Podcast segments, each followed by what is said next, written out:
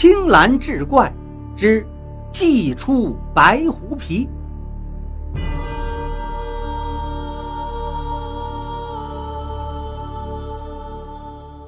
秋风萧瑟，三个人背着背篓在山道上快速行走。忽然一声“梆”子声响，山道两旁涌出了一群捕快。捕头顾二虎高声喝道：“哪里走？还不赶紧趴下去！”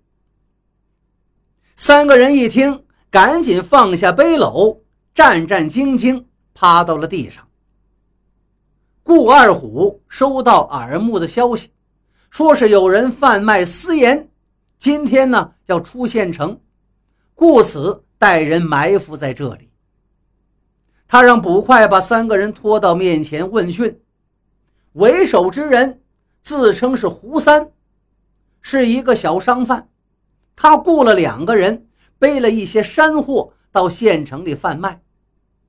捕快们把背篓里的东西都倒了出来，发现除了些不值钱的山货之外，就是几张白狐皮。这白狐狸皮非常的值钱。一张就能卖个百两银子。顾二虎于是强行没收了白狐皮，把这三个人就放了。回到县衙，顾二虎把白狐皮进献给了知县宋大人。宋大人把这白狐皮就拿到了内衙。夫人一看是喜不自胜，这可是冬令御寒的上等好货。吵嚷着让宋大人给他做一件狐皮球衣。宋大人就让顾二虎派人把成衣铺的郭掌柜请来了。郭掌柜的成衣铺在这个县城里是独门生意，而且这个人头脑灵活，会耍手腕，硬是把其他的成衣铺都挤出县城了。于是这些年可赚了不少银子。郭掌柜来到内衙，拿过白狐皮一看，总共有四张。这种尺寸的白狐皮，要做一件球衣的话，一般得需要五张，四张是无论如何不够做的。他苦着脸说道：“大人呐，这实在是让小的为难了，材料有限。”这四张不够做一件裘皮衣的。顾二虎一听，在一旁喝道：“放肆！全县城只有你一家成衣铺了，你不做谁做呀？县太爷的命令你也敢违抗？听好了，限你十日之内做出来，否则小心你的脑袋。”郭掌柜当然知道。跟这些作威作福惯了的人是没法讲道理的。于是拿着四张白狐皮先回家吧，再想办法。回到家里，郭掌柜是愁眉苦脸，上哪儿去再找一张白狐狸皮呢？这已经不是钱的事儿了。白狐狸本来就很少，很多猎人一辈子。也没打到过一只白狐狸，真正是一皮难求。于是他老婆给他出了个主意：“当家的，看来只能把皮子抻抻了。”郭掌柜一听，立刻拨楞脑袋：“不不不不不不，抻皮子那是找死，万万使不得！你忘了金丝海的买卖是怎么败的吗？”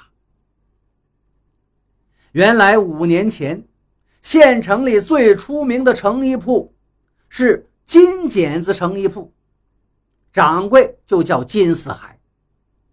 这个人精明能干，生意十分兴隆。有一回，还是这位宋大人拿了三张狼皮，让这金掌柜给他做一件狼皮的大衣。一件狼皮的长衣至少得需要四张。金掌柜呢，就打算再收购一张狼皮，哪知道有人提前一天找到猎人，把所有狼皮都给收走了。万般无奈之下，金掌柜呀，只能是铤而走险，抻皮子。所谓抻皮子，就是把这个皮子浸泡在动物的油脂中，浸透之后，再用工具慢慢的拉扯。这样的话，一张皮子可以抻出原来的一张半左右。但是，皮子被抻开之后，里头这些毛孔跟纤维，很多都被拉裂了，根本就存不住热气儿，一点也不保暖。